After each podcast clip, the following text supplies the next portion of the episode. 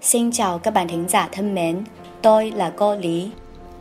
大家好，我是李老师，欢迎大家收听《越说越好》栏目之如何用越南语拒绝劝酒。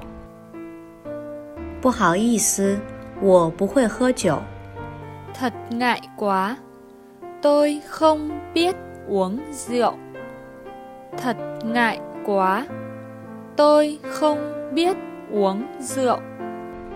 真抱歉，我还要开车，不能喝酒。 Thật xin lỗi, tôi còn phải lái xe, không thể uống rượu. Thật xin lỗi, tôi còn phải lái xe, không thể uống rượu. 真不好意思， 我最近身体不适，不能喝酒，一喝就难受。 Thật ngại quá, dạo này người tôi không được khỏe, không thể uống rượu. Uống vào là khó chịu.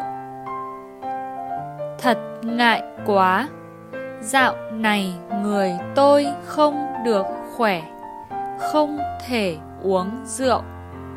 Uống vào là khó chịu. 抱歉，我不会喝酒，我就以茶代酒吧。 Xin lỗi, tôi không biết uống rượu.